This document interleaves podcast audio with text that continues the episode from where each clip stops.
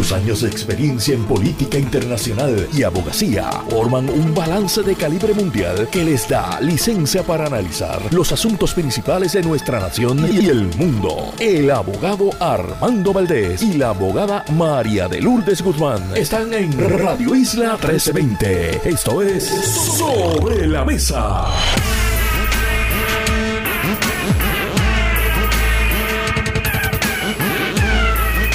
Buenos días Puerto Rico, soy Armando Valdés, usted escucha Sobre la Mesa por Radio Isla 1320. Hoy en Sobre la Mesa José Yello Ortiz, Daliotti y Víctor García San Inocencio se sientan a la mesa. Además estará con nosotros el profesor constitucionalista Carlos Ramos y Edwin Marrero, el legislador municipal del municipio de Vega Baja. Estará con nosotros aquí en Sobre la Mesa. Además, como todos los días de lunes a miércoles, Marilu Guzmán se sienta a la mesa y café en mano, todos nosotros. Yo estoy con mi café aquí. El iraquí no sé si ya tomó su café. Mira, lo tiene ahí. Qué bueno. Con el iraquí no se puede hablar antes de que él se tome su primer café del día. Esa es la verdad. Es la verdad. Todos nosotros, café en mano, analizamos todos los temas para hoy, 6 de marzo del 2023. Son las 8 y 3 minutos de la mañana. Los asuntos del país tienen prioridad. Por eso llegamos a poner las cartas sobre la mesa. Vamos a poner las cartas sobre la mesa de inmediato. Mucho tema que discutir en la mañana de hoy. Por supuesto que voy a estar hablando sobre las convenciones, eventos que celebraron el PNP y el Proyecto Dignidad durante el fin de semana. Pero quiero tocar varios otros temas que eh, quedan sobre la mesa de la semana pasada. Yo estuve fuera el viernes. Mi agradecimiento a la amiga Ivonne Lozada por cubrirme y además algunos temas del fin de semana. Comienzo con esta noticia de la decisión del Tribunal de Apelaciones en el caso de las compras de pruebas fatulas para hacer los cernimientos acerca del COVID-19. Ustedes recordarán que hubo todo un escándalo en Puerto Rico porque a una empresa se le iba a pagar 38 millones de dólares por hacer una gestión para conseguir unas pruebas que se habían fabricado en Estados Unidos. Esto en el pico de la pandemia, cuando había comenzado todo el pánico con el tema del COVID-19. Y el gobierno, pues correctamente, estaba intentando hacerse de pruebas para robustecer la capacidad del país de determinar quién tenía COVID, quién no, y con esa información desarrollar una estrategia epidemiológica para atender la emergencia salubrista que enfrentaba Puerto Rico en ese momento. Bueno, pues aparecieron, por supuesto, como siempre, los buitres que querían lucrarse del desastre, que querían lucrarse de la tragedia humana. Y entre esos grupos surge uno que le propone al gobierno un negocio redondo para ellos, para los proponentes, para los empresarios, mediante el cual le iban a vender una serie de pruebas a sobreprecio, que de paso, el hecho de que una empresa quiera generar una ganancia no es malo, pero el hecho de que una empresa quiera generar una ganancia desmedida, una ganancia por muy poco trabajo, por una gestión muy sencilla, y por venderle al gobierno unas pruebas que posteriormente incluso se puso en duda su efectividad, eso sí, al menos pone en tela de juicio el juicio, precisamente, valga la redundancia, de los funcionarios de gobierno que tomaron decisiones acerca de esto. ¿Cuál era el negocio? Bueno, el gobierno le iba a adelantar cerca de 20 millones de dólares a esta empresa para que adquirieran las pruebas y las pruebas básicamente costaban ellos las estaban adquiriendo a más o menos, si mi memoria no me falla, 20 millones de dólares. Por tanto, ellos no tenían siquiera la capacidad financiera ni el crédito para poder comprar las pruebas, dárselas al gobierno y que el gobierno pagara por las pruebas posteriormente, que es lo que de ordinario sucede. De ordinario el gobierno compra y paga después. Pero aquí incluso el gobierno le iba a adelantar la mitad del pago para que entonces esa empresa pudiese adquirir las pruebas, porque la empresa no tenía la capacidad financiera para hacerlo si no fuera por ese adelanto. Y posteriormente, cuando le entregaran las pruebas, el balance de esa transacción esencialmente iba a convertir a estos individuos en millonarios de un día para otro porque esencialmente la totalidad del pago del balance de la cantidad pactada era ganancia, era pura ganancia. Y en todo eso se dieron una serie de situaciones que el Departamento de Justicia y el panel del fiscal especial independiente entendieron que eran ilegales. Pero en el caso del Departamento de Justicia, por tratarse de ex funcionarios del gobierno, entendía justicia que a ellos no les tocaba encauzar el procesamiento criminal, sino que le tocaba al FEI. Y el FEI lleva el caso, pero en primera instancia y ahora también en apelaciones. Veremos qué sucede si esto se eleva al Tribunal Supremo. El tribunal lo que ha dicho es, espérate, es que esas personas que ustedes están encauzando, entiéndase, Juan Maldonado y Aaron Vick, esas personas ya no eran funcionarios del gobierno, particularmente Juan Maldonado, Aaron Vick, que se sepa nunca lo fue, ya no eran funcionarios del gobierno cuando se dio los hechos que están bajo la lupa en este caso. Y por tanto, no le corresponde al FEI, el FEI en teoría acusa cuando hay un funcionario público y cuando los actos sobre los cuales se está investigando tienen que ver con la incumbencia de ese funcionario en ese puesto público. Estas personas, este individuo, Juan Maldonado, que había sido director de la Autoridad de Transporte Marítimo, ya no era funcionario de gobierno y la gestión por la cual se le estaba acusando no tenía que ver con su gestión pública. Por tanto, no le toca al FEI, el FEI, el rol es acusar a funcionarios y exfuncionarios en cuanto a sus funciones públicas, no le toca al FEI hacer la acusación. Pero entonces, esto me deja con una pregunta similar al caso de uno de mis temas favoritos en este programa, que es el de los cabilderos por la estadidad. Aquí nuestros legisladores, a los que le pagamos muy bien de paso, para lo que hacen les pagamos extremadamente bien. De más les pagamos. Pues nuestros legisladores son tan geniales que han creado una serie de cargos públicos en Puerto Rico que esencialmente están por la libre. Y una serie de leyes que están diseñadas para que se entronice en Puerto Rico la impunidad.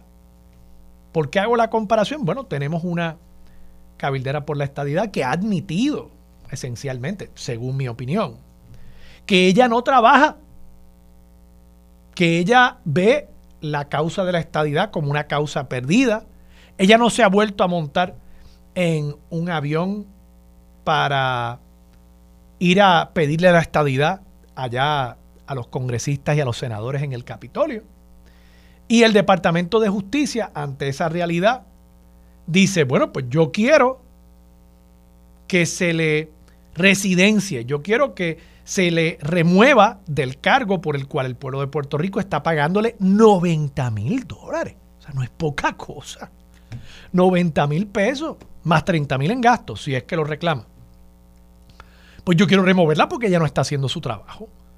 ¿Y qué pasó en el tribunal de primera instancia? El tribunal de primera instancia levantó las manos y dijo, no, aquí no hay una claridad en cuanto a cómo se le remueve del cargo. Entonces, fíjense ustedes, parecería ser conforme a la interpretación del tribunal que hemos creado, no hemos, los legisladores que nos representan, han creado un cargo público que no le responde a nadie que no hay forma de remover esa persona de su puesto.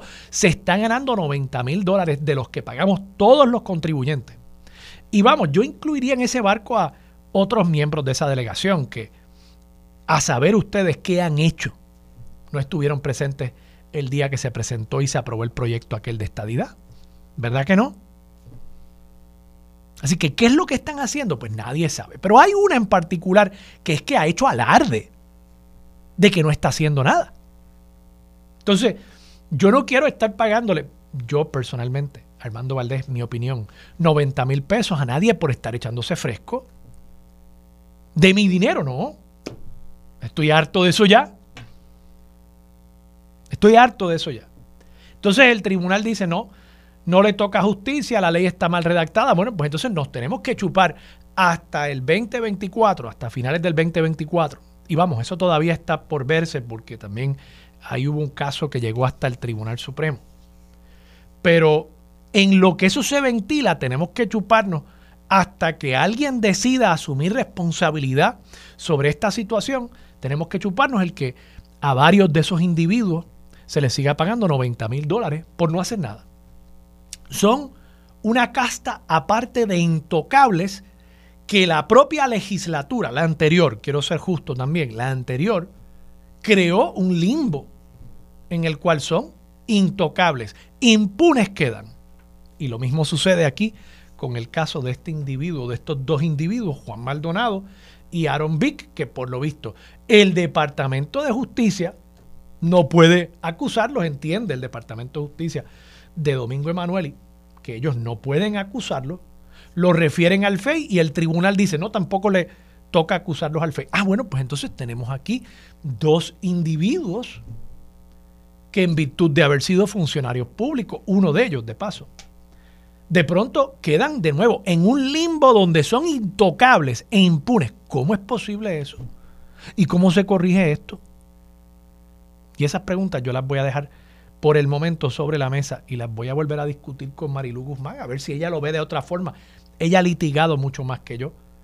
Digo, en cuanto a lo penal, ha litigado infinitamente más que yo porque yo no he litigado un caso penal. Así que vamos a hablar con ella a ver qué le parece, si hay alguna forma de, cerrar estos loopholes por los cuales se nos están colando muchas cosas que son, francamente, para mí, mi opinión, son inmorales y antiéticas. Quiero también comentar brevemente. El viernes también el periódico El Nuevo Día publicó una, un editorial la opinión de la Junta Editorial del periódico. Y es sobre el tema, y voy a leer el titular, sacar el alcohol de las carreteras suma salud pública. Y tienen toda la razón.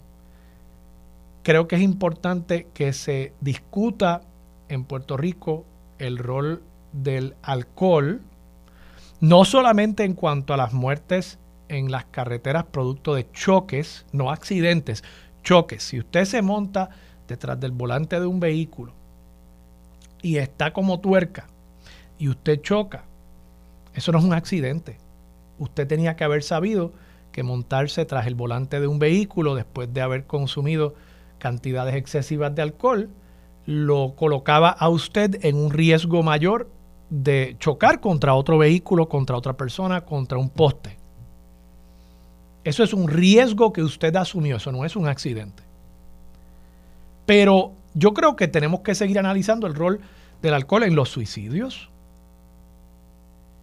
el rol del alcohol en los casos de violencia de género, violencia machista en nuestro país. Puesto pesos a morisqueta, pesetas a morisqueta, me dijo alguien que debía decir, porque rima y tiene razón, pesetas a morisqueta, que en la mayoría de esos casos el victimario había consumido alcohol también los suicidios pasa lo mismo. Apuesto también que en muchos casos de asesinato también hay alcohol envuelto. Y yo no estoy aquí abogando porque se prohíba el alcohol, eso no funciona. Incluso yo abogo porque se legalice la marihuana y que se trate de una forma distinta a los narcóticos ilegales. Así que esa no es mi posición, yo no soy eh, puritano sobre esto, pero ciertamente sí creo que culturalmente como sociedad tenemos que analizar eso. Y aunque el editorial del periódico no entra en estos temas, yo creo que también tenemos que analizar cómo en ciertos puntos de venta se promueve el que la persona beba y conduzca un vehículo.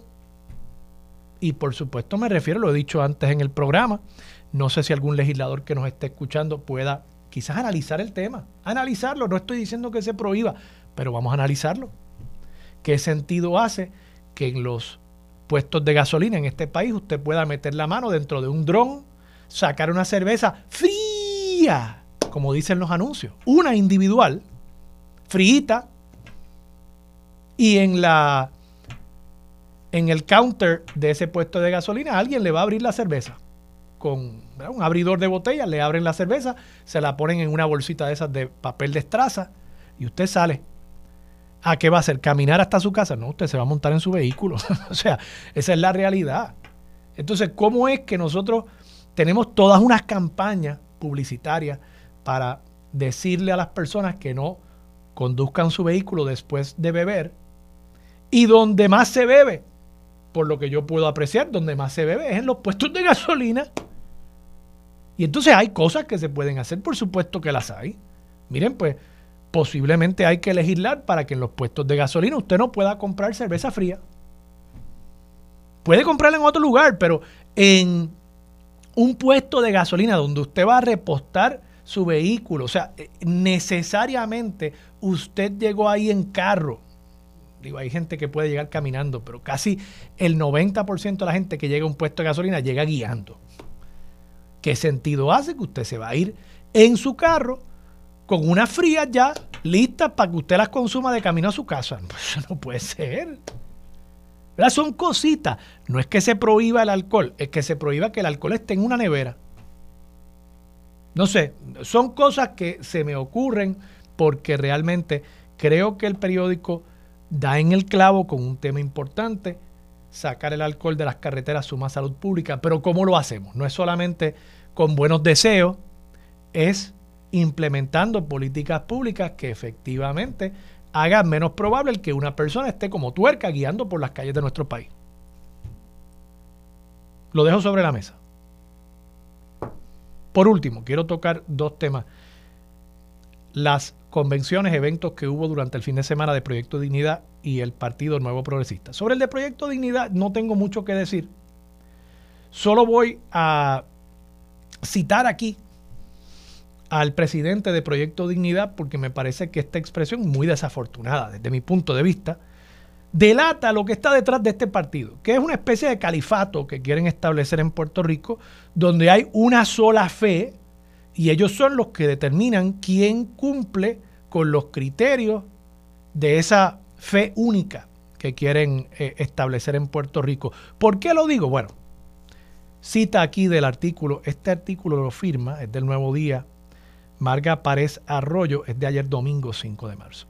Como parte de una lista de situaciones que a su juicio, juicio de César Vázquez, causan indignación, el cardiólogo mencionó la deuda pública, así como que los políticos utilicen frases piadosas y lenguaje religioso, especialmente cuando se acercan las elecciones. Irónico que un partido fundado como institución fundamentalista ahora quiera criticar que otros políticos usen frases piadosas y lenguaje religioso. Pero claro, como ellos son los únicos que tienen el monopolio sobre la verdad religiosa en nuestro país, pues él se siente que él puede hacerlo, como si fuera una especie de papa boricua. Cita directa de don César Vázquez. Profesan conocer a Dios, pero con sus hechos lo niegan. ¿Cómo es esto? Entonces, este señor ahora se cree que él es el que puede decidir qué político, qué ser humano en Puerto Rico profesa una fe, pero es un hipócrita religioso. ¿De, de cuándo acá? Digo, yo no sé, esa no es la, ese no es el cristianismo que yo conozco. Profesan conocer a Dios, pero con sus hechos lo niegan. ¿Quién es Él para juzgar? ¿Quién genuinamente cree en Dios? ¿Quién es Él para juzgar? ¿Quién genuinamente en su fuero interior practica la religión según su punto de vista y según sus creencias? ¿Quién es Él para establecer eso? Y de nuevo, irónico que un partido con raíces tan fundamentalistas esté ahora criticando el que otros partidos, el que otros líderes políticos utilicen la religión como parte de sus discursos. Eso no me hace ningún sentido. Vamos, que yo tampoco soy muy fanático de eso, pero por otras razones. No es porque yo crea que los políticos son unos hipócritas. Yo creo que hay muchos políticos que genuinamente cree y tiene una fe profunda. Y yo no soy quien para juzgar la fe de otra persona. No soy quien para hacer eso. Pero a mí personalmente, pues no me gusta que se inmiscuya una cosa con la otra, precisamente por estos asuntos. Porque estos individuos que quieren juzgar quién tiene una fe honesta, quién tiene una fe genuina, quieren además acceder al poder público. Entonces, ¿para qué quieren el poder público? Bueno, pues será para imponer su criterio religioso. Y eso para mí es sumamente peligroso. Quien quiere imponer precisamente una manera de pensar sobre algo tan personal, sobre algo tan único como lo es la religión, como lo es la espiritualidad, esas personas yo siempre, sean de Proyecto Dignidad o del partido que sean, los miro de reojo y con mucho cuidado. Ojo, ojo a esa gente. Vamos a la pausa. Regresamos con más de Sobre la Mesa y con Marilu Guzmán, que ya está aquí en el estudio. Eso es lo próximo en Radio Isla 1320. Regresamos hoy a Armando Valdés. Usted escucha sobre la mesa por Radio Isla 1320 y se sienta a la mesa Marilu Guzmán. Marilu, buenos días. Buenos días, Armando, y saludos a todas las personas que nos escuchan. Juan Maldonado, Aaron Vick, la cabildera desarticulada. Hemos creado en Puerto Rico una casta intocable. Pues mira, yo, yo pienso que sí. Eh, pero no solamente la hemos creado por legislación, eh, yo creo que la hemos creado también por incompetencia, porque em, o por, por indolencia, porque desafortunadamente las agencias eh, que se supone que procesen a la gente no han tenido tristemente el, el resultado que muchas personas hubiéramos querido porque se llevan constantemente casos que no prosperan en los tribunales. Y, claro está, en este caso, pues obviamente por una falla eh, terrible en términos de, de, lo que establece la ley, pero es que a mí me pareció que era totalmente previsible. O sea, una persona que no es empleado público en el momento en que tú lo estás acusando, es obvio que el FEI no tiene jurisdicción para encausarlo. Entonces, ¿por qué hacen eso?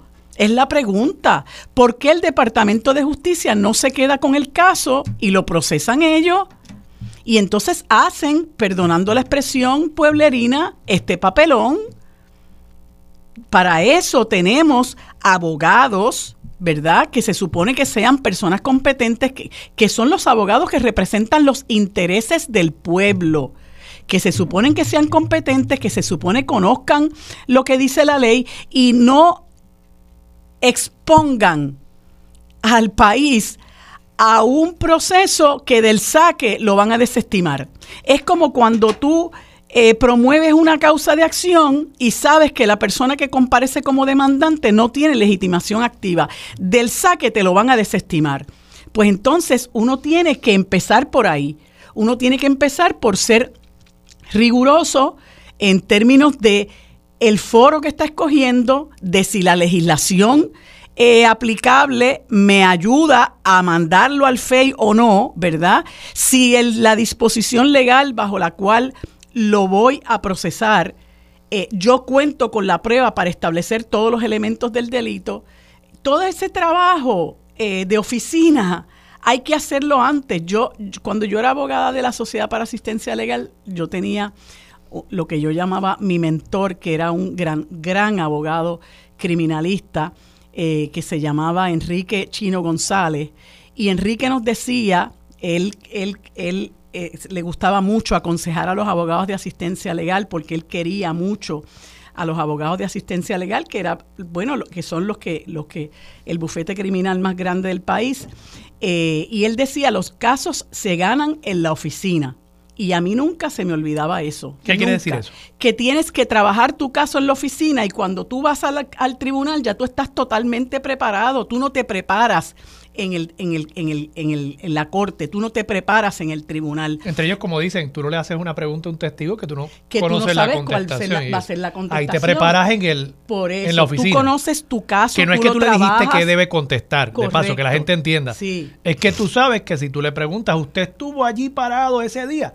Sí, no te va a decir no en el tribunal. Y si no sabes la respuesta, pues no haces esa pregunta. O, es un riesgo que sabes que te puedes tomar porque no va a tener, ¿verdad? Quizá mayor, eh, mayor repercusión. Pero lo que él quería decir era que tú tienes que estudiar tu caso, conocer tu caso, tener la prueba, adelantar las posiciones y objeciones que puede presentar la otra parte, adelantar las posturas que puede asumir el juez con relación a tales o cuales planteamientos. ¿Por qué? Porque tú conoces al juez o te ocupas de conocerlo. Eh, así que tú tienes que hacer un trabajo oficinesco, si vale la palabra, antes de llegar al tribunal. Y tienes todas las esquinas, eh, ¿verdad? Eh, ya, ya las tienes cubiertas. Pero someter un caso donde las personas, los sujetos que vas a encauzar, pues no caen dentro del marco de las personas a las que puedes procesar dentro de lo que es la ley del fiscal especial independiente, pues, pues me parece que es una, una falla este, elemental. Ahora, mi pregunta es, y para esto yo no tengo respuesta, de verdad que, yo quisiera eh, eh, eh, estudiar un poquito más el punto. Si luego de que el caso se desestime por esa razón, ¿no? Eh, que no han sido convictos ni nada por el estilo, eh, si el Departamento de Justicia, no habiendo prescrito el delito, pudiera asumir jurisdicción sobre estas personas y encausarlos. Eh, ¿Valdría la pena evaluar eso para lo que yo no tengo respuesta, verdad? lo, confieso, porque eso evitaría que hubiera la impunidad que, que, tanto nos irrita que haya, porque esta gente que sale por la puerta ancha. ¿Esto había llegado a BP? La verdad que yo creo que no. No. No, yo creo que no. Porque obviamente esto es un planteamiento jurisdiccional que cualquier abogado que sabe lo que tiene entre manos lo hace y de inmediato. Mire, tribunal, el, el, tribunal no tiene jurisdicción por esto y por esto y por esto. Y eso evita que el caso se vea en sus méritos. Tengo la impresión de que nunca se vio en los méritos. Pero, pero es un caso, Armando, que bien valdría la pena evaluar eso porque como tú comentabas ahorita, óyeme, eh, eh, los hechos de este caso son deleznables. Eh, se trataba aquí de, un, de una situación donde estábamos atravesando por una pandemia, donde la gente, el, el, Estado y el mundo estaba buscando el aire por seña para, para poder buscar una vacuna que, que, pudiera en alguna medida, ¿verdad?, controlar que se siguiera eh, que la gente se, se, siguiera contagiando. Y esta gente es con la mayor inescrupulosidad, si cabe la palabra, ¿verdad? Eh, se, buscaron, la, buscaron la manera de eh, defraudar al Estado para enriquecerse ellos, ¿verdad? Vendiéndoles unas pruebas fatulas, 38 millones de dólares. afortunadamente eh, un empleado del, banco Oriental fue el que detuvo la transacción. Y oye, qué raro, esta, esta compañía lo que ha tenido son un par de miles de pesos ahí. Y de momento le llega un cheque de 19 millones de pesos. Oye. Afortunadamente esa persona que yo desde aquí lo vuelvo a felicitar, porque yo sé que hay mucha gente que ya lo hizo, este, dio la voz de alerta y eso afortunadamente evitó que, que, se consumara el fraude, ¿verdad? Pero inclusive estas personas se regó, se regaron unos, unos mensajes de texto donde ellos decían eh, no solamente que se iban a enriquecer, sino que iban a, a celebrar con un bizcocho que tenía un ventilador. no, no, en forma de ventilador. En forma de prueba, porque estos son los de las pruebas. Ellos iban a hacer un bizcocho en forma de una cajita de las pruebas de COVID. Pues, pues como quiera, imagínate tú eh, los desalmados que son estas personas que puedan estar buscando la manera de lucrarse a costa del sufrimiento y la muerte eh, que, estábamos atravesando en Puerto Rico porque la gente seguía muriendo, la gente se seguía contagiando, la gente seguía enferma eh, y estos individuos pretendían lucrarse, hacerse ricos con esta transacción y, duele, de verdad que duele que que no sean procesados, ¿verdad? Que no paguen por lo que le hicieron al, al país, porque a su vez, ¿verdad?, es desalentador para, y desmoraliza al pueblo. Pero de nuevo, eh, me parece que no solamente hay un problema de incompetencia y de indolencia, también lo hay, como tú señalabas ahorita, de las deficiencias que pueda tener la legislación. Marilu, vamos a la pausa. Cuando regresemos quiero que hablemos sobre el PNP y además sobre el Proyecto Dignidad y sus ayatolas que están ahora eh, diciendo, ¿verdad?, quiénes son eh, personas de fe honesta y genuinamente y quiénes no. Con eso regresamos aquí en Sobre la Mesa por Radio Isla. Regresamos, soy Armando Valdés, usted escucha Sobre la Mesa por Radio Isla 1320. Sigue la mesa Marilú Guzmán. Mira que tengo que aclarar, Armando, y gracias a la persona que me envía el mensaje, que yo dije ahorita vacunas, son, eran pruebas de detección de COVID. Sí, No, tú dijiste, tú dijiste, vacunas y dijiste también ventiladores. Gracias. Tú, estabas tirando no, porque acuérdate que, estaba, acuérdate que estaban poniendo la gente en ventiladores. No, también. Y según lo que yo Y hubo una cosa de unos filtros sí, también. Sí, este, pero sí, corrijo. Pero fueron pruebas, fueron pruebas. Pruebas de detección de COVID. Muchas gracias por la corrección. Marilu, el PNP celebra su reunión, su directorio, su asamblea en el Roberto Clemente, Proyecto Dignidad en el complejo ferial en Ponce. Obviamente Proyecto Dignidad con menos gente.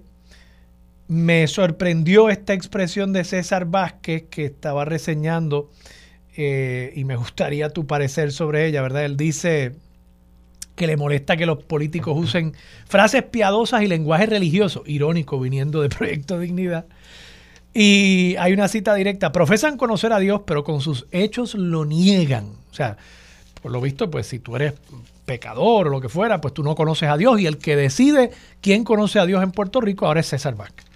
Y entonces además tenemos al PNP, eh, al PNP reunido en el Roberto Clemente. Obviamente el PNP ha tratado de hacer ver dos cosas. Primero, que hay unidad. Creo que la situaciones que se dieron en el Coliseo delatan que no hay tal unidad, que lo que hay realmente es una medición de fuerzas entre Pedro Pierluisi y Jennifer González. Y lo otro que han querido proyectar, y creo que aquí tienen razón, bueno, que ellos llevaron más gente que el Partido Popular Democrático, eso evidentemente es cierto. Uno podrá justificarlo de 20 formas, de que si el PNP pasa lista y tiene empleados en todo el gobierno que los obligan a ir a estas actividades y demás, pues eso posiblemente pase. El Partido Popular también controla la legislatura y podría hacer algo similar y controla cuarenta y pico de alcaldía. Y ciertamente en Trujillo Alto no se vio eh, la misma cantidad de personas que el PNP llevó al Roberto Clemente. Eso no quiere decir que uno vaya a ganar las elecciones. El PNP siempre hace esas cosas y después la cosa siempre está un poquito más apretada. Pero es una proyección de fortaleza. Parecería haber ahí una colectividad con ebullición y yo no dudo que el PNP siga siendo la colectividad más grande en Puerto Rico. ¿Qué te parece a ti? Bueno, mira, yo, yo creo que nosotros tenemos que empezar por exigirle a estos eh, partidos políticos eh, que empiezan a, porque no solamente el proyecto Dignidad, muchos de estos partidos han cogido ya eh, la guachafita de estar recurriendo a mensajes religiosos, el ayuno y oración y una serie de cosas que son claramente violatorias del mandato constitucional que establece que, porque en Puerto Rico es un Estado laico, que aquí hay una separación absoluta de iglesia y Estado. Y esta gente violenta ese mandato constantemente. Y, y esto ocurre simple y sencillamente porque aquí en Puerto Rico eh, yo creo que es uno de los países donde más iglesias hay por milla cuadrada, son gente que vota y ellos quieren allegarse esos votos y lo hacen simple y sencillamente con propósitos puramente electoreros. Y, e incurren en esa falta porque todos ellos, por lo menos los que ocupan posiciones públicas, juran que van a defender la Constitución y nuestra Constitución establece una separación absoluta de iglesia y Estado. No pueden estar con el discurso religioso eh, eh, mientras, mientras son eh, funcionarios públicos. Y cuando tú tienes un partido político que esa es la bandera que enarbola, pues hay que empezar por decirles, ustedes no pueden hacer eso. ustedes están integrándose a un país donde hay una constitución que establece que hay separación de iglesia y Estado y eso ustedes lo tienen que respetar. Si ustedes quieren visitar una iglesia, no hay ningún problema. Si ustedes quieren hablarle a los feligreses, no hay ningún problema, todo el mundo lo puede hacer, pero usted no puede pretender imponerle a nadie un credo religioso, porque aquí esto es un Estado laico y cuando usted tiene libertad de credo, eh, garantizada por la Constitución, eh, eso incluye aquel que no cree en nada. Y a todo es, a todas esas personas usted las tiene que respetar y por eso o es a aquel que cree distinto a O uno, que cree distinto. incluso dentro del cristianismo. exactamente Porque no todos los cristianos asumen esas posturas que, que asume eh, César César, Vázquez. Vázquez. Incluso, vamos, yo creo haber escuchado recientemente al propio Papa Francisco decir que quién era él para juzgar. Pues por Claro, lo visto, por lo visto. Papa Francisco no, pero aquí en Puerto Rico tenemos a nuestro ayatola, a nuestro Papa. eh, César Vázquez, que él sí, Claro. él sí puede, él dice, no, no, eh, eh, ese pues es que fíjate, yo ni siquiera los políticos que usan esas frases piadosas, ese lenguaje religioso, ni siquiera a ellos yo me atrevería a cuestionarle su fe. Claro. Es que de eso no es lo que se trata. Yo, a mí me preocupa que se pretenda usar la fe para llegar al poder público. A mí me preocupa que se pretenda desde el poder público imponer un credo. Exactamente. Pero el que una persona, aún un político, tenga una fe y pueda hablar sobre eso, pues, y, y- y- y- que... ¿y ¿Quién soy yo para cuestionar si genuinamente esa persona cree o no claro, eh, claro. eh, en algo que es tan, tan personal? Claro, por supuesto. Y yo creo que eh, están cruzando esa línea eh, que, como te digo, es violatoria de lo que establece nuestra constitución, pero, pero ellos entienden que tienen derecho a eso, ¿verdad? Eh, y, y me parece que, que hay que llamar las cosas por su nombre y comenzar a buscar la manera de detener el, el discurso cada vez más frecuente que tienen eh, organizaciones como el Proyecto Dignidad de pretender imponerle a la gente un particular punto de vista, inclusive sobre, sobre credos religiosos eh, y sobre libertades fundamentales disfrazadas de credos religiosos. Me parece extremadamente peligroso porque por ahí va también una, una, un sector eh, eh, ultraderechista de la sociedad y la política estadounidense. Lo vimos, lo vimos recientemente en lo que se llama el Conservative Political Action Conference. CPAC. Ajá, eh, que tuvieron una, una reunión, me parece que fue en Maryland, eh, con unos discursos extremadamente peligrosos de, eh, de odio, de discrimen, particularmente contra la comunidad LGBTQI, que es un discurso que ellos también, en el proyecto de dignidad, también enarbola, contrario al discurso del Papa Francisco, ¿verdad? Que ha dicho que, que, que no se puede discriminar contra nadie, incluyendo la comunidad LGBTQI. Así que eh, yo creo que los que los que tenemos claro que esto es un Estado laico y que es lo que dice nuestra Constitución, que la que ellos juran defender, eh, tenemos que eh, empezar a contrarrestar ese discurso que a mí me parece que es muy peligroso. En cuanto a lo del PNP, mira, Armando, yo no tengo la menor duda de que allí hubo un montón de gente, pero montones, miles de personas que estaban forzadas a estar allí, que son particularmente los eso. empleados No públicos. me digas eso. No, ¿verdad? Que me da, me da emoción. Entonces, a mí me da, a mí, mira, yo creo que la mayor muestra está en la noticia que publica el Nuevo Día, eh, que, que la, la escribe Gloria Ruiz Cuilan, donde dice que tan pronto Pierluisi terminó el discurso, la gente empezó a coger en las de Villadiego a, de- a salir de allí volando y la que estaba dirigiendo, la moderadora o maestra de ceremonia le decía, no se vayan que no hemos terminado.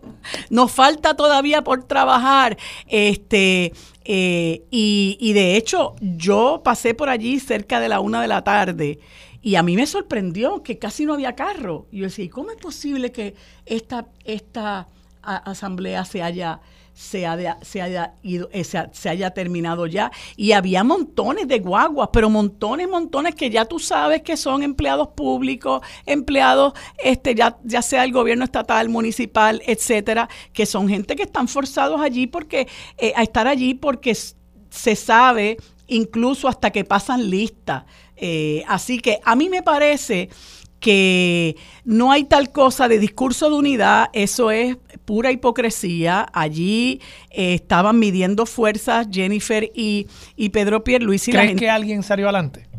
¿De ellos dos? Sí, en esa medición de fuerza no te sé decir, porque yo, yo no vi visuales, eh, sí leí, ¿verdad? Que, que pues cuando ellos hacen la arenga eh, sobre la igualdad y la estadidad, pues la gente delira y la gente grita y los ovaciona. Eh, yo creo que también el público un poco eh, trató de, controlar el demostrar eh, que había división, salvo me dicen que hubo alguien que sacó una pancarta que decía que no quería primarias en el Partido Nuevo Progresista, ¿verdad? Este, y creo que hubo unos diferendos también, unas peleitas, así esas cosas siempre pasan. Ah, de eso no, de verdad que no. Hay videitos circulando por ahí de peleas y eh, pero nada, esas cosas siempre pasan. Y se va a poner peor, Armando. Ah, bueno, y se va a poner peor. o sea que, toda esta, toda esta pantalla que ellos tienen de que es Piches and Cream, eh, la gente sabe que es mentira. Que de paso ya Jennifer dijo en primera hora, si no me equivoco, la semana pasada, que ella está considerando una aspiración a la, a la gobernación. Déjame ver aquí, tengo la nota así. Página 4 del periódico Primera Hora, creo que esto fue del viernes aceptó por primera vez que considera ir tras la gobernación en el 2024. Firma esta nota Sandra Torres Guzmán. Que no le debe sorprender a nadie, porque es que Jennifer González es así. Ella, ella es muy astuta y ella pues... Eh, sabe cómo manejar, cómo manipular la opinión pública, hacer, ir haciendo su trabajo de, base y después le va a dar el tablazo a, a, Pedro Pierluisi, que incluso la propia nota de Gloria Ruiz Cuilan dice que luego de que él termina eh, haciendo alarde de que si la manufactura y el turismo bollante y la obra que no existe, simple y llanamente, todo lo contrario, cuando él termina su discurso, eh, que se le recibió de manera muy tibia, es lo que dice ella, se les recibió de manera muy tibia. Ni siquiera los la, base del PNP, eh, y, esa base es el corazón del rollo, ¿verdad? Si lo podemos decir así. Eh, ni siquiera esa gente ya le cree a Pedro, Pedro Pierluisi, pero claro, a un año y digamos diez meses de las elecciones, él tiene que mostrarse como, como un contendiente fuerte, ¿verdad? Porque de lo contrario, pues este, imagínate tú nosotros tener un gobernador lame dog a estas alturas, ¿qué va a pasar con todo ese dinero que, que él ha recaudado? Este, y toda gente que toda esa gente que está esperando que él como gobernador eh, pueda continuar poniéndolos a, a, guisar en el, en el próximo cuatrienio. Marilu Guzmán, vamos a la pausa. Regresamos con más de Sobre la Mesa por Radio Isla 1320. Bueno amigos, en la próxima hora y en el siguiente segmento, como todos los lunes, conversamos con el licenciado Víctor García San, San Inocencio, ex representante del Partido Independentista puertorriqueño y el ex expresidente de la Cámara de Representantes, Carlos Vizcarrondo, quien está hoy en sustitución del amigo Yello Ortiz. En el siguiente segmento conversamos con el profesor Carlos Ramos González, profesor constitucionalista, y en el último segmento conversamos con Edwin Marrero, legislador municipal del municipio de Vega Baja por el movimiento Victoria Ciudadana. Esto es lo próximo en Sobre la Mesa. Los asuntos de toda una nación están sobre la mesa. Seguimos con el análisis y discusión en Radio Isla 1320. Esto es Sobre la Mesa. Bueno amigos, como les dije hace unos instantes, ahora en este segmento conversamos con el licenciado Víctor García San Inocencio, ex representante del Partido Independentista puertorriqueño, y con el ex presidente de la Cámara de Representantes por el Partido Popular Democrático, Carlos Vizcarrondo, a quienes les doy los buenos días y las gracias por estar con nosotros en este segmento. Buenos días, ¿cómo están? Buenos días, saludos a ti y un saludo también muy especial a querido amigo, eh, compañero de muchos años, Carlos Vizcarrondo, también a todas las radioaudiencias. Muy buenos días, Mariluz, a ti y al querido compañero Víctor García San Inocencio, mi amigo y compañero de cámara. Bueno, pues qué bueno, porque eh, casi siempre estoy entre amigos y ustedes dos lo son. Y le doy particularmente las gracias a Carlos porque estuvo disponible a sustituir a Yello a última hora. Eh, tengo varios temas, pero quisiera que ustedes, ¿verdad?, eh, me comentaran eh, su impresión de lo que fue eh, las asambleas que se dieron este fin de semana eh, del proyecto Dignidad el sábado, me parece que, fue, y en el día de ayer del Partido Nuevo Progresista. yo conversaba con Armando ahorita de unos discursos un tanto preocupantes que, surgen de la Asamblea del Proyecto Dignidad eh, y particularmente les cito una, una oración eh, que expresó el presidente del, del Proyecto Dignidad, el doctor César Vázquez Muñiz. Profesan conocer a Dios, pero con sus hechos lo niegan. Y por otro lado, la senadora Joan Rodríguez Bebe, que ustedes saben que ha sido muy controvertible eh, en sus ejecutorias como senadora del proyecto Dignidad, dice, jamás podrán quitarnos la esperanza de lo que podemos hacer y de lo que podemos ser como país si los justos, subrayo justos, si los justos gobiernan para todos los puertorriqueños. O sea que ellos tienen el monopolio de lo que dicta Dios y ellos son los justos. A mí particularmente me parece un discurso sumamente peligroso, ¿verdad? Que apunta a la imposición eh, de un dogma eh, para, para, el país, eh, de la corriente religiosa que, que se pretende imponer como parte del quehacer político y público en el país y que es contrario al mandato constitucional, a la, a, la, doctrina que se establece de que en Puerto Rico eh, hay una separación absoluta de iglesia y Estado y quería eh, en primera instancia escuchar lo que ustedes eh, tienen que decir con relación a eso. Vamos a empezar con Víctor. Bueno, primero, eh, yo creo que esas dos asambleas hay que distinguirlas, porque sabemos que la asamblea de Proyecto Dignidad, esté uno o no de acuerdo con ciertos contenidos, fue una asamblea de contenido, mientras que la asamblea del PNP fue una asamblea de, de medir temperaturas y fuerzas eh, y una asamblea realmente de distracción donde no se atendieron ningún, mm. no se atendió ningún tema sustantivo.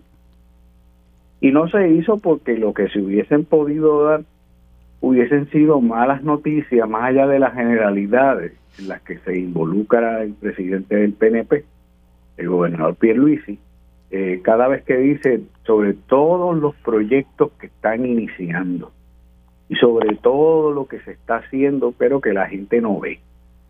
Eh, por lo tanto, yo distingo ambas, ambas asambleas. Sabemos que el, partido político que se llama Proyecto Dignidad es un partido que inclinado eh, hacia un conservadurismo muy fuerte, eh, su presidente y mucho de su liderato eh, se inclina hacia la estabilidad eh, y eso tiene una, una consecuencia grande. Eh, y es que ya ha recibido los, cañonazos de personas como Tomás Rivera Chat que los señalan como, como, como el objetivo que a competir, porque son los que van a ir a, a quitarle votos como si los electores del PNP no estuviesen saliendo en estampida, en hemorragia masiva, eh, eh, o fuera del PNP a otros partidos o fuera del PNP para no votar más. Eh, pero ellos ellos están viendo en Proyecto de Dignidad por ese conservadurismo un, un, rival que les puede sacar muchos votos. Entonces, eh, yo realmente no creo que, debamos perder mucho tiempo analizando las pantomimas del PNP, que podía ser esta y 20 más para distraer la atención. Pero es interesante cómo hay cañones ya desde el PNP bombardeando a Proyecto Dignidad. Eh, y creo que eso hay que mantenerlo bajo análisis. Carlos, ¿cómo lo ves? Pues mira, eh, Marilu, en términos de la Asamblea del Proyecto eh, Dignidad del pasado sábado, pues eh, me parece que es parte del proceso interno de esa colectividad eh, organizándose de cara a las elecciones del 2024. es un grupo que pretende aglutinar el voto conservador en Puerto Rico, voto que tradicionalmente se le había identificado al Partido Nuevo Progresista. Es por ello, eh, y también por la, experiencia del pasado eh, eh, ciclo electoral en donde ese partido pues le llevó votos particularmente al Partido Nuevo Progresista, pues que ya el Partido Nuevo Progresista lo está visualizando como un potencial partido que le puede nuevamente erosionar la base política. Y por eso pues lo ha convertido en un opositor, eh, en las palabras del expresidente del Senado Rivera Chat, eh, al igual que el Partido Popular Democrático. La diferencia es que en el caso del Partido Popular Democrático me, me estuvo muy gracioso que el señor Rivera Chat pues atacar al Partido Popular como un partido de izquierda. me parece que ese es un ataque eh, un tanto trasnochado porque en este momento pues me parece que el Partido Popular no representa un partido de izquierda y lo dice un popular. De manera que en ese sentido, si lo eh, contrastamos con la experiencia de, ayer, pues me parece que fue una asamblea, pues en términos de asistencia, pues nutrida, pero no hubo nada extraordinario, no hubo la confrontación esperada entre el, el gobernador Pierluisi y, Jennifer González. Eh, me parece que Pierluisi, pues, demostró tener un control completo de la maquinaria del partido, eh, no hizo referencia alguna a Jennifer González, lo que demuestra eh, la temperatura la temperatura de las aguas en ese partido. Eh, realmente yo pienso que hizo un montaje que fue abrumador en cuanto a Jennifer González y, no me parece que ella se atrevió entonces a dar un paso adelante en la posible aspiración de ella a, a la gobernación. Eh, de manera que va a estar muy interesante. Yo creo que de todas maneras esa posible aspiración de Jennifer se va a concretar y, va a estar muy interesante, pero me parece que ayer que Luisi pues se anotó una sobre eh, la representante Pierluisi, eh, eh, Jennifer González. Y en cuanto a lo que plantea Víctor, eh, que no, no sé que me, me dijiste, Víctor, que había que hacer una diferencia entre muchas otras, presumo, eh, entre una asamblea y la otra, que tú consideras eh, que la asamblea del proyecto Dignidad fue una asamblea de contenido. Eh, a mí el contenido pues también me resulta muy preocupante porque como les mencionaba al principio, pues es un partido fundamentalista que pretende insertar eh, en, el, en la en el quehacer político del país el discurso religioso, religioso fundamentalista, ¿verdad? Disfrazado de, eh, del impulso de, o de la garantía o la protección de libertades fundamentales, según lo que dice eh, la propia senadora Rodríguez Bebe. Y a mí personalmente me parece ese discurso eh, no solamente impropio, me parece un discurso peligroso, sobre todo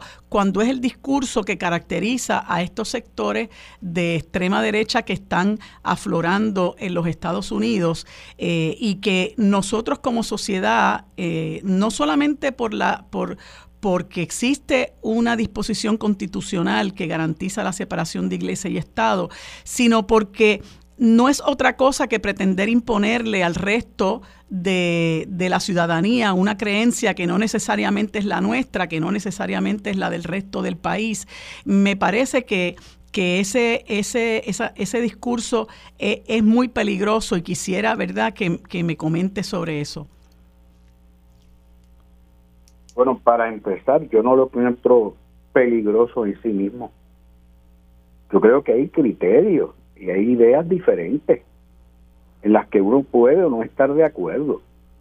Pero muy mal hacen los partidos emergentes, muy mal harían si en lugar de enfocar a los problemas centrales del país, entiéndase, colonialismo, junta de control fiscal, etcétera, empezasen ahora en una pugna ideológica sobre posiciones que incluso, muchas de ellas, no tienen espacio en el ordenamiento jurídico puertorriqueño.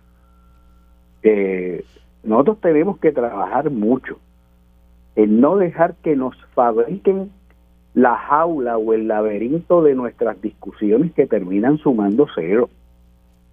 Y eso es lo que se hace muchas veces por parte de, pues, quienes tienen, el peso y dominan el discurso político.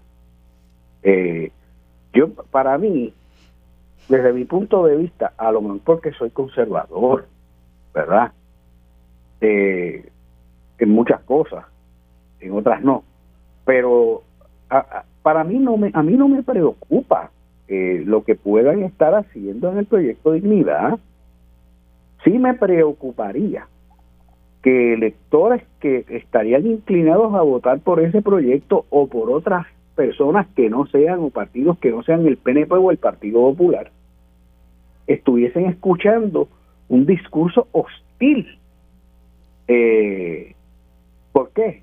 Porque entonces estará, estaremos cultivándole las fincas a las derechas eternamente. Por eso es que yo no, yo no me encapsulo en ni tengo ni tengo esa eso e, este problema lo tienen los estadounidenses en sus discursos de atrincheramiento y anulación entre ellos. Pero no debemos importarlos nosotros.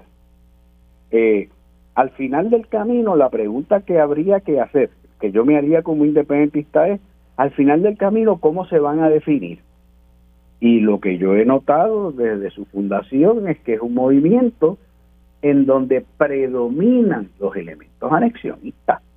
Pero la historia no tiene que ser así. Por otro lado, eh, yo como independentista no puedo aspirar a que cuando Puerto Rico sea libre e independiente eh, se pueda estar suprimiendo el pensamiento de gente que no piense como yo o que sean conservadores, ultraconservadores. Eh, hay que tener mucho cuidado con esto. Eh, por consiguiente, yo no voy a gastar energía peleando con la gente de, de Proyecto Dignidad.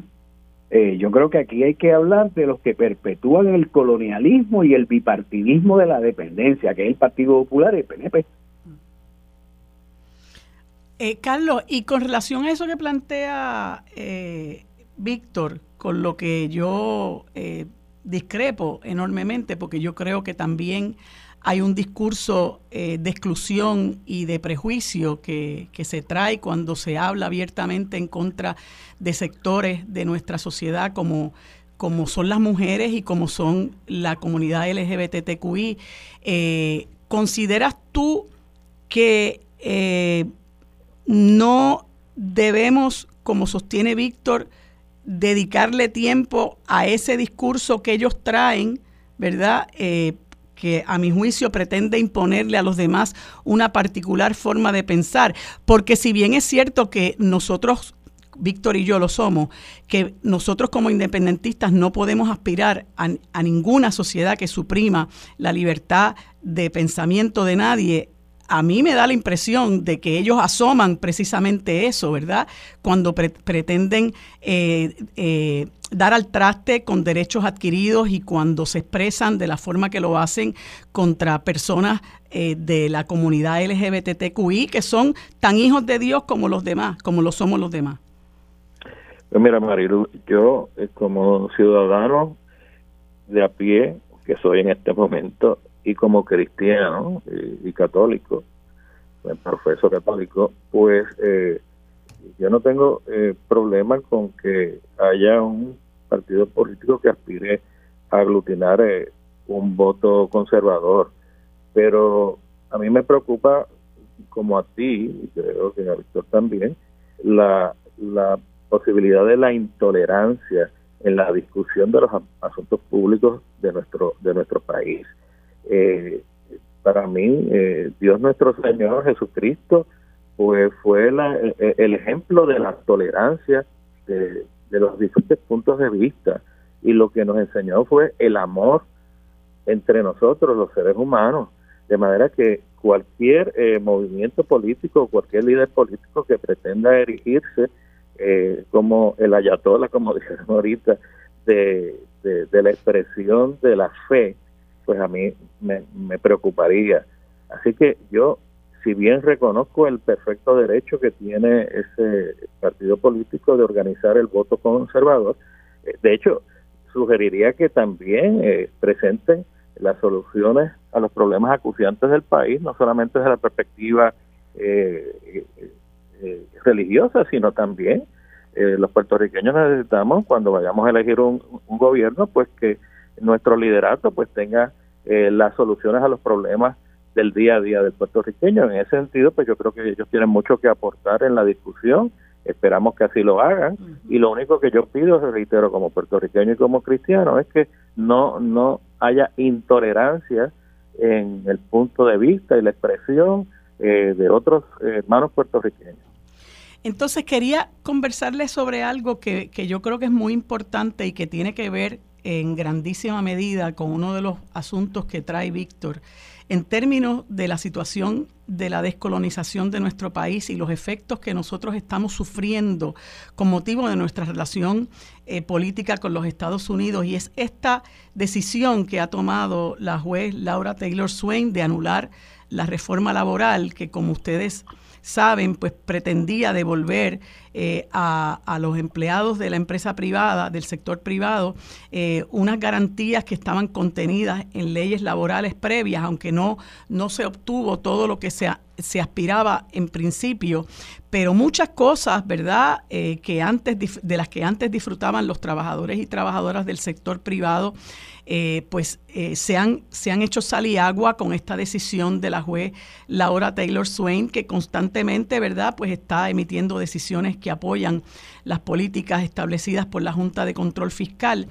Eh, y es curioso porque inmediatamente que esto sale a relucir, pues el Partido Popular Democrático y particularmente sus líderes legislativos, pues indican que van a ir a, combatir esto eh, eh, porque entienden eh, pues que, es una decisión injusta, que, esto responde precisamente a la, a la flaqueza del gobierno en defender esa reforma laboral en los tribunales frente a la Junta de Control Fiscal y le echan la culpa a Pierluisi, etcétera, etcétera. Pero no hay una mirada más profunda en términos de que precisamente gracias a la situación política eh, que tenemos con los Estados Unidos, nosotros tenemos una ley promesa, tenemos una Junta de Control Fiscal que anula legislación que se crea en Puerto Rico, que incluso muchos sectores eh, eh, expresan que la Junta no tenía por qué interferir con la reforma laboral que aplica al sector privado y no tiene nada que ver con el presupuesto eh, del gobierno, que está muy finita ahí su postura. Eh, y me gustaría eh, escuchar, Víctor, tu, tu opinión con relación a esta situación. Bueno, he ahí un ejemplo de cómo las asambleas chihichija, como la del PNP, eh, y, eh, y, el y la ratonera de cantazo del poco espacio del discurso de discusión pública en Puerto Rico eh, evitan que nos dirijamos a los temas más importantes. El tema más importante de la semana y del mes debiera ser cómo nuevamente se le otorga a la Junta de Supervisión Fiscal por parte de la juez Swain licencia para matar cualquier legislación, esté o no directamente dentro de la esfera de la ley promesa.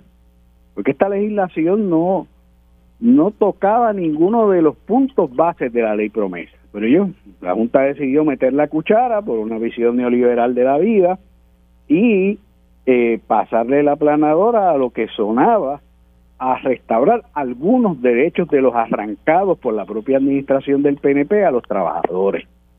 Eh, y, este, y este es el ejemplo clásico. Esto debiera estar discutiéndose todos los días. ¿Por qué? Porque esto va a afectar a todo el que trabaje. Eh, y entonces, y los derechos del que trabaja. Pero, pero, pero el punto más importante es que se señala nuevamente que la administración del PNP no fue a defender ni a fundamentar las leyes. Es decir, que cuando dijeron que iban a ir al tribunal, no tomaron los pasos preparatorios y lo hacían de la boca para afuera. Fue buchipluma nomás. En otras palabras, estaban tan, tan comprometidos con la Junta y promesa. Naturalmente no se puede esperar nada diferente del abogado de la Junta, Pedro Pierluisi, eh, que no fueron a defender ni a fundamentar la razón de ser de esas medidas. Esto había pasado ya antes, no sé si, si lo recordamos, pero lo discutimos aquí un día, mm.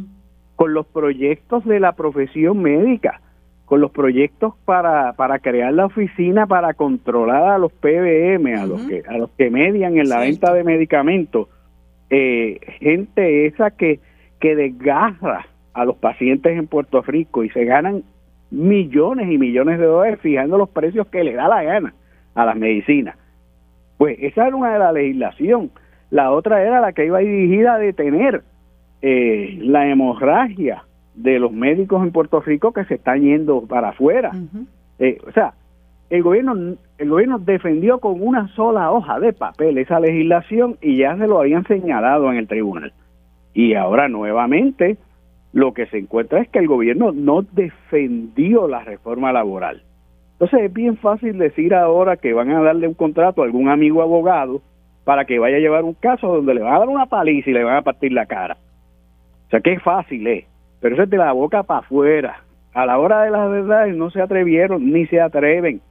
Están rendidos ante la Junta. Otra vez el partido rojo y azul de la dependencia y de la Junta. Y, y en, el, en, el, último minutito que, me queda, ¿verdad, Carlos? Eh, me resulta más preocupante aún porque los tres candidatos a la presidencia del Partido Popular son defensores a ultranza del Estado Libre Asociado, que es precisamente el, la, la génesis, ¿verdad?, de todo este problema.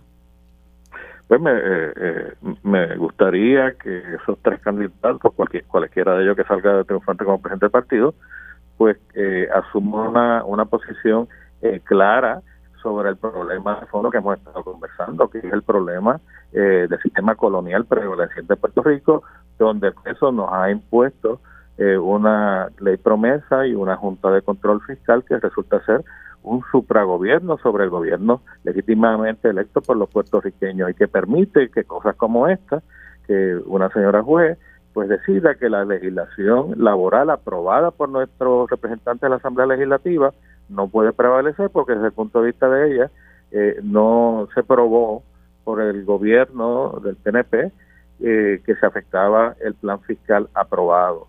Me parece que esta eh, apelación que nos está anunciando el liderato legislativo pues tiene que dar al traste demostrar que no se afecta el plan fiscal, pero me encantaría que cojan el toro por los cuernos y hagan un planteamiento directo como representantes del pueblo de Puerto Rico sobre el problema de fondo, que es el problema de la presencia de la Junta de Control Fiscal como un supragobierno sobre el gobierno electo por los puertorriqueños. Bueno, le doy las gracias a ambos por haber estado con, conmigo en este segmento. Gracias, Carlos, muy particularmente. Gracias, Víctor. Eh, seguimos conversando la próxima semana. Que tengan buen día. Bueno amigos, en este segmento tenemos el placer de conversar con el querido amigo profesor Carlos Ramos González, catedrático de la Facultad de Derecho de la Universidad Interamericana, a quien le damos los buenos días y las gracias por estar con nosotros en este segmento. Saludos Carlos, ¿cómo estás? Buenos días Marilu, es eh, realmente un placer y un privilegio estar, estar en tu programa. Estamos muy bien, gracias a Dios. Qué bueno. Pues Carlos, quise conversar contigo porque la semana pasada eh, publicaste una, una columna muy interesante eh, que yo creo que, se debe discutir, que tiene que ver con los préstamos estudiantiles, austeridad y la justicia financiera. Y, y tiene que ver esto con una argumentación oral que se hace en el Tribunal Supremo de los Estados Unidos con relación eh, a una política eh, de, de, que emana de una ley que tú mencionas que es el Heroes Act, eh, que permite que el que permite que el, el la rama ejecutiva de los Estados Unidos realice cambios en el programa de préstamos federales estudiantiles para enfrentar las emergencias como la ocurrida entonces. Y entonces esta, esta eh, eh, política o esta puesta en marcha de condonación de préstamos estudiantiles ha sido retada por, por, entiendo que por un par de estados de los Estados Unidos, y tú comentas algo que es muy necesario recalcar, ¿verdad? cómo se pone de manifiesto que tanto en los Estados Unidos como en Puerto Rico cada vez parece más un lujo estudiar una carrera, sobre todo si es universitaria. Y eh, hay un, párrafo que, que, que resalta sobre los demás donde tú expresas, lograr justicia financiera en estos tiempos no es asunto fácil la precariedad que obliga al capitalismo a permitir la intervención estatal en la economía tiende a valorarse más si es para subsidiar grandes intereses como por ejemplo la banca privada comercial. Pero la austeridad es la bandera que se alza por el capitalismo salvaje cuando el gobierno interviene para dar la mano a las grandes mayorías, como lo son muchos de los deudores de préstamos estudiantiles, que es precisamente este caso, cómo se impugna y se ataca eh, eh, esta, este, esta medida, ¿verdad?, para darle un, un alivio a los tenedores de, de, préstamos estudiantiles por parte de los representantes del capitalismo salvaje. Y quisiera que nos pusieras en contexto la situación. Sí, bueno, en efecto, lo, lo has resumido bien, eh, mencionando, parafraseando eh, parte de, de la columna, porque ese caso sí está pendiente muchos nos tememos lo peor, ¿verdad? Es una medida y una promesa de campaña, aunque, aunque el tema lo comenzó el presidente anterior, Trump, que condona la deuda eh, hasta cierta cantidad, no es completa, de una, hasta creo que hasta 20 mil dólares, de miles y miles y miles de personas en Estados Unidos y Puerto Rico que pudieron estudiar gracias a, esos préstamos eh, con garantía federal o préstamos directos eh, federales. Y, bueno, hay que ver, porque se está cuestionando el, poder que tiene el presidente mediante orden ejecutiva de, de condonar o cancelar, porque lo que había hecho Trump y continuó Trump era suspender el pago, el pago de intereses y del, y del principal. Entonces este grupo de estados y algunos ciudadanos pues han llevado el caso y está pendiente ahora ante los ante los tribunales. Y es algo que a mí me, bueno, me, me llama mucho la atención y, me, y en parte hasta me, me, conmueve, ¿verdad? Porque estudiar hoy día en universidad o carreras técnicas o lo que fuese, un gran sector de nuestra población y en Estados Unidos no podría hacerlo si no es con, con esos préstamos, préstamos subsidiados, porque la educación privada y en Puerto Rico la pública va en el mismo camino, es, muy cara. Y entonces medidas como esta que fueron tomadas eh, el carácter de emergencia, como tantas otras se han tomado con relación al COVID. Pues de momento siempre hay este grupo de personas, eh, de estados y de personas que en última instancia lo que representan es lo que yo llamo ese capitalismo salvaje. Este, cuando se trata de aprobar medidas que van directamente a, beneficiar a las personas, el costo de vida, que la austeridad obligados a vivir por la pandemia y por las medidas del gobierno, pues rápido buscan alguna excusa constitucional para eh, invalidarlo, ¿verdad? Pero hay mucha facilidad, ¿verdad? Cuando hubo la crisis, recuerda la llamada explosión inmobiliaria, el Congreso fácilmente aprobó eh, eh, subsidios y esquemas regulatorios para para ayudar a la banca a, recuperarse billonarios con la supuesta promesa de después pagar después, que muchos incluso lo hicieron. Pero es esta claramente doble vara que existe en nuestro sistema económico y político. También, por ejemplo, los cuestionamientos que han habido históricamente ante los tribunales, cuando en situaciones de emergencia, pues se ha tratado de, decretar moratorias en el pago de, intereses de préstamos hipotecarios, medidas así para ayudar a uno en la mensualidad a, pagar su, casa. Pues rápido se que va, va al tribunal. Pero cuando se aprueban grandes cantidades de dinero, eh, para llevar, llevar, ayudar incluso a la industria, eh, por ejemplo, a, cumplir con las reglas de, contaminación ambiental, cuando ya se han pillado que no pueden más, pues rápido piden subsidio para ayudarles a, salvar el, planeta, o, o, esa facilidad con que el Congreso, como, como sabemos todos y todas, aprueba billones de dólares para la, para la guerra, que en última instancia es. dinero que va a la industria de la guerra. Entonces, pues, pues los cuestionamientos de que, de que hay mucho gasto, eh, pues de momento se cuestiona, ¿verdad? Porque recuerda que es esta visión de la, de la economía que el capitalismo es bueno, sobre todo cuando es sálvese quien pueda, ¿verdad?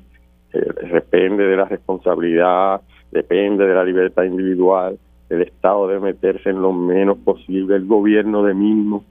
Pero entonces resulta que cuando el capitalismo históricamente ha caído en crisis desde la década de los 30, pues se sabe que la única manera que incluso que se salva el capitalismo es inyectando a la economía. Entonces son los, son los propios capitalistas y los banqueros los que buscan que el gobierno se dé dinero.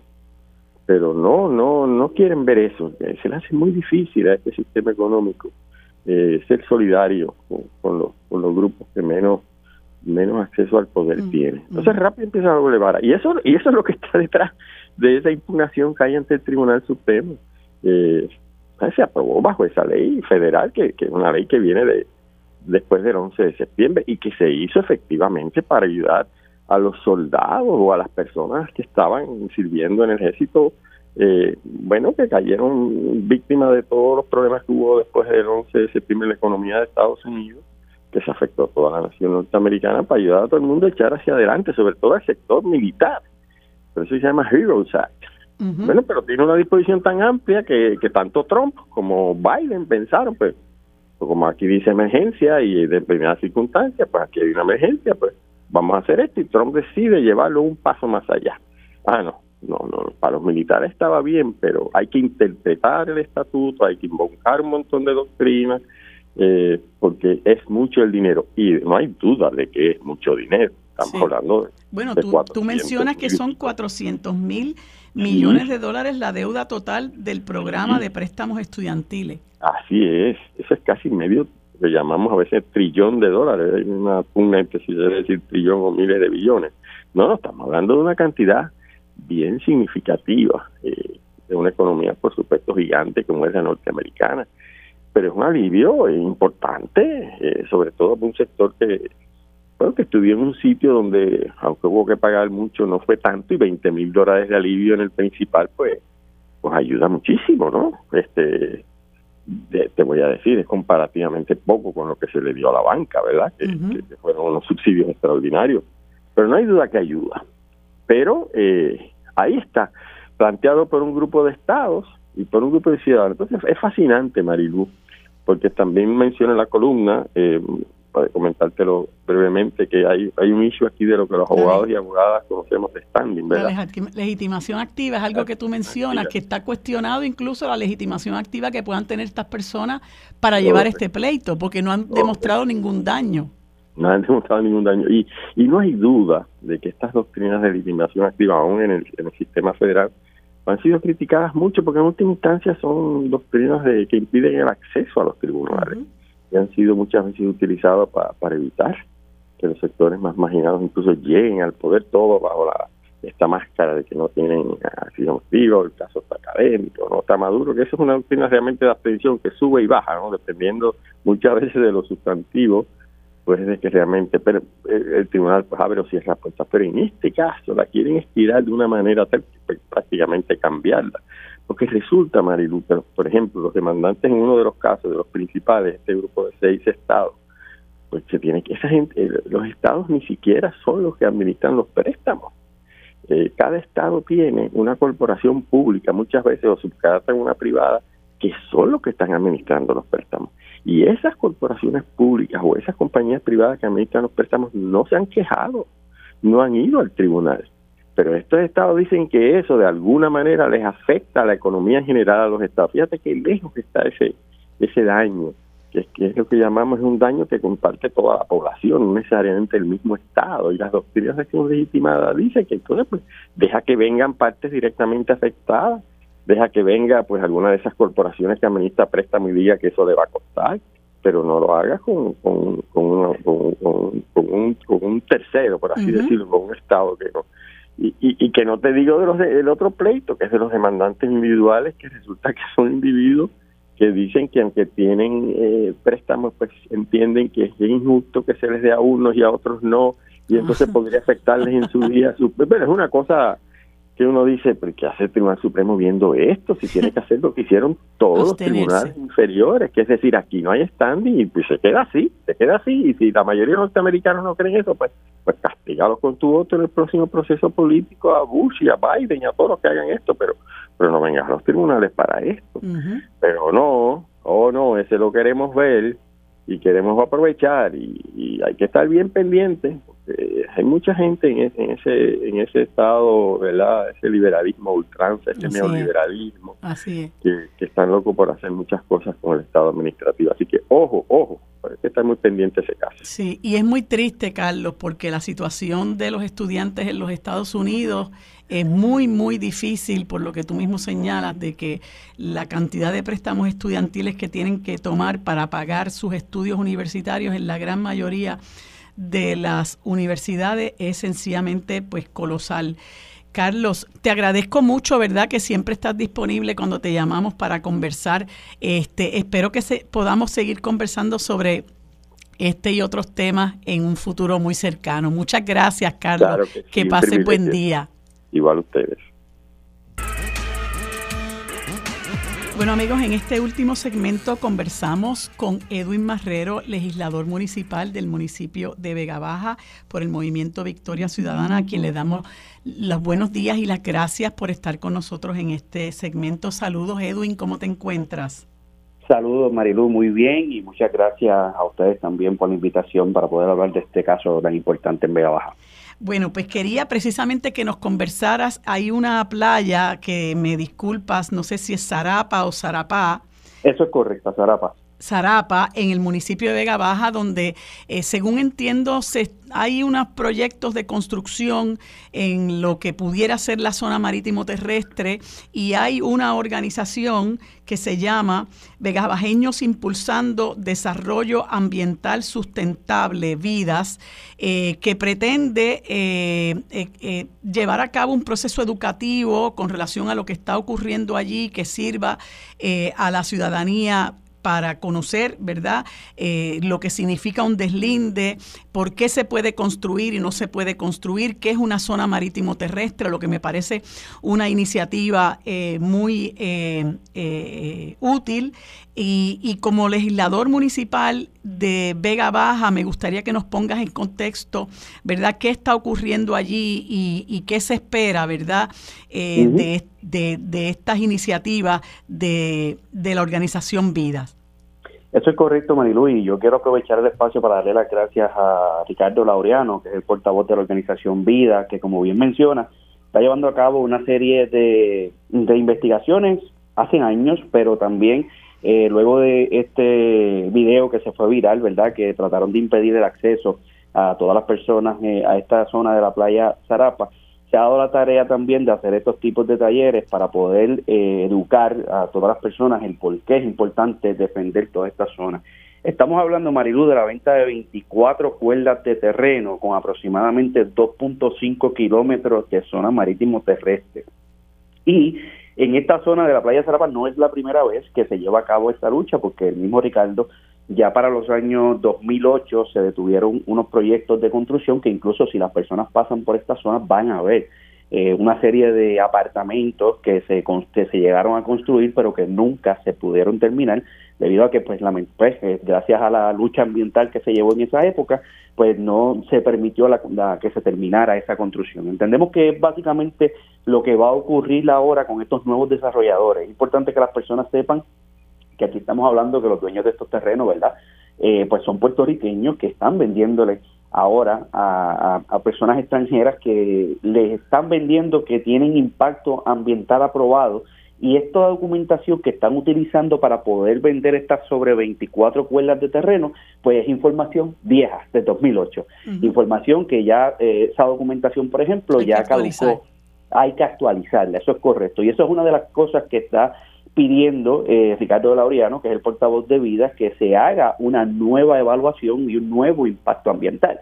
Sabemos que cuesta muchísimo dinero hacer este tipo de impacto ambiental, pero esto ahora pues cae en la responsabilidad de estos nuevos dueños que acaban de adquirir eh, esta, estas 24 cuerdas en la zona. Y algo bien importante también, este Marilu, es la importancia arqueológica que tiene toda esta zona también.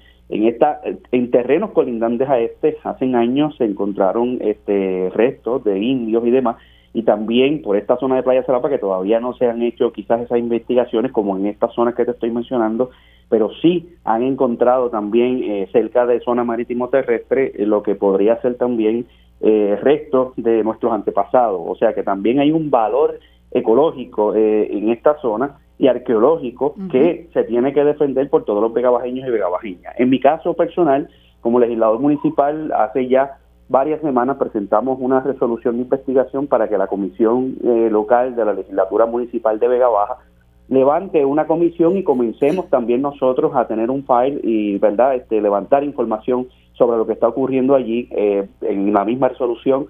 Tuve la oportunidad de citar a, la, a la organización Vidas y también a todos los vecinos y vecinas colindantes de la zona y también a esas corporaciones que adquirieron estos terrenos para que vayan ese día de la vista eh, cuando la legislatura municipal levante estos trabajos y que se pueda allí con personal de recursos naturales y de las distintas agencias gubernamentales que tienen injerencia en este en este problema se pueda allí nosotros verdad pues llevar a cabo la discusión desde la Comisión de Recursos Naturales de la legislatura municipal de Vega Baja. ¿Y esa resolución se, se aprobó, Edwin?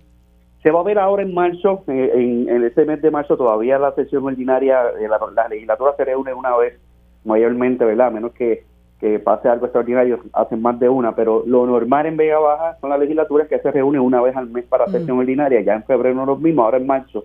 Se supone que eh, próximamente, ya en las próximas semanas, están citando para esa sesión ordinaria y se va a ver ese día allí. Ya nosotros la radicamos, estamos esperando que la Secretaría cite para que entonces se evalúe la medida y sea aprobada por la mayoría parlamentaria.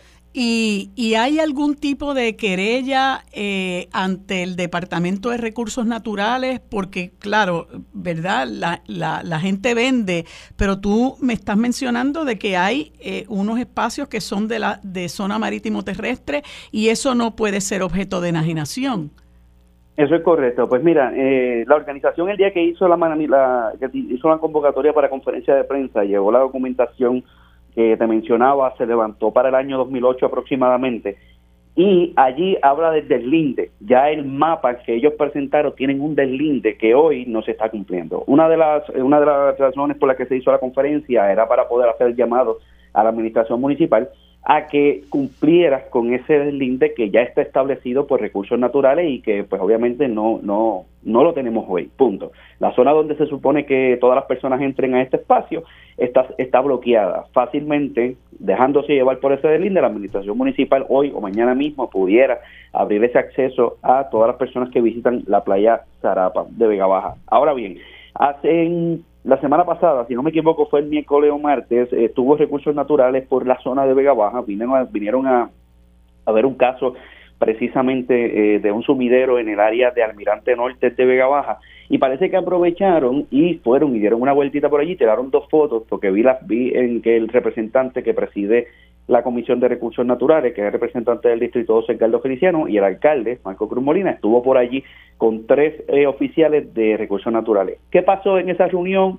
Eh, ¿Qué hicieron? Realmente no dicen mucho en los posts, simplemente tiraron una fotografía para subirlas a sus redes sociales como que estaban trabajando con el asunto, pero este servidor se comunicó con los residentes y las personas que están liderando este esfuerzo, esta lucha, y pues lamentablemente no se comunicaron con ellos para que hicieran esto de presencia a ver cuáles eran los acuerdos que iban a llegar, si era que se iba a abrir este deslinde o se iba a comenzar una investigación nueva para poder levantar eh, documentación nueva. No ha pasado eso y como bien tú mencionaste al inicio, lo que está haciendo la organización Vida es continuando con los esfuerzos de educar en la zona cuál es esa zona marítimo terrestre y por qué no se debe construir y si se diera algún permiso de construcción, como bien mencionó la organización el día de la conferencia, simplemente se podrían hacer alrededor de cuatro casas, pero eso no es la intención. Y obviamente las casas tienen que ser removibles, no en cemento ni nada por el estilo, según mencionan ellos en la conferencia. Y adicional a eso, eh, eso no es lo que se pretende hacer allí. Se pretende terminar con esa construcción antigua del 2008 que se detuvo y hacer más apartamentos adicionales por toda esta zona marítimo terrestre. ¿Y hay algún problema que tenga que ver con límite de acceso a la playa, porque esto es lo que pasa generalmente con esta gente que, que, que ocupa estos espacios y inmediatamente limita los accesos a la playa a la ciudadanía. Eso es correcto. Mira, yo me enteré la primera vez de este problema en la zona porque precisamente una de las que adquiere una de las propiedades abandonadas cercanas eh, comienza a limitar el paso, el único paso que hay a la zona de la playa Zarapa que se ha utilizado por años. Este, esto, se, esto se llamó por años, se le conocía como la finca de León. Aquí en esta zona antes se, se producía heno y obviamente los camiones de heno tenían una entrada en particular que es la entrada que se ha utilizado por años en esta zona de la playa Zarapa. Por eso es que te dije hace un momento que la, el deslinde que está ya demilitado por los recursos naturales está bloqueado con una pared que hicieron, que hicieron para el 2008 con, con los apartamentos que están abandonados allí, que llevan muchos años allí abandonados. Eso, esa, esa, esa, ese paso hacia la playa que está delineado en los mapas por recursos naturales está cerrado. Por ende, la única entrada que se ha utilizado por año ha sido donde los camiones salían con heno, que por muchos años los vegabajeños y vegabajeños y todas las personas que nos visitan que saben de este lugar, porque honestamente, Marilu, aquí esta zona de la playa lo saben mucho los locales. Esto no es, esta zona no es conocida por muchas personas y esa es la realidad. Pero nosotros los que hemos nacido, somos nacidos y criados aquí, conocemos muy bien esta zona de la, de la playa Zarapa. Y hemos utilizado ese camino que se utilizaba antes por años de la salida y entrada de camiones y esa zona específicamente hicieron un hoyo, las personas que compraron, los extranjeros hicieron un hoyo para evitar el acceso. Bueno, Edwin. Y ahí es que comienza la confrontación. Se me, se me acaba el tiempo, no hay duda de que tenemos que seguir conversando sobre este tema y me gustaría, ¿verdad?, que en un futuro cercano, pues nos pongas al tanto de qué ha pasado con este con esta intervención del Departamento de Recursos Naturales, el alcalde, el representante Edgardo Feliciano y qué pasa finalmente con esa resolución. Te agradezco mucho que hayas estado con nosotros para ponernos al tanto de esta situación. Amigos, hasta aquí el programa de hoy de Solo la Mesa. Gracias por sintonizarnos. Nos vemos y nos escuchamos mañana. Lo próximo es Mili Méndez en Dígame la Verdad.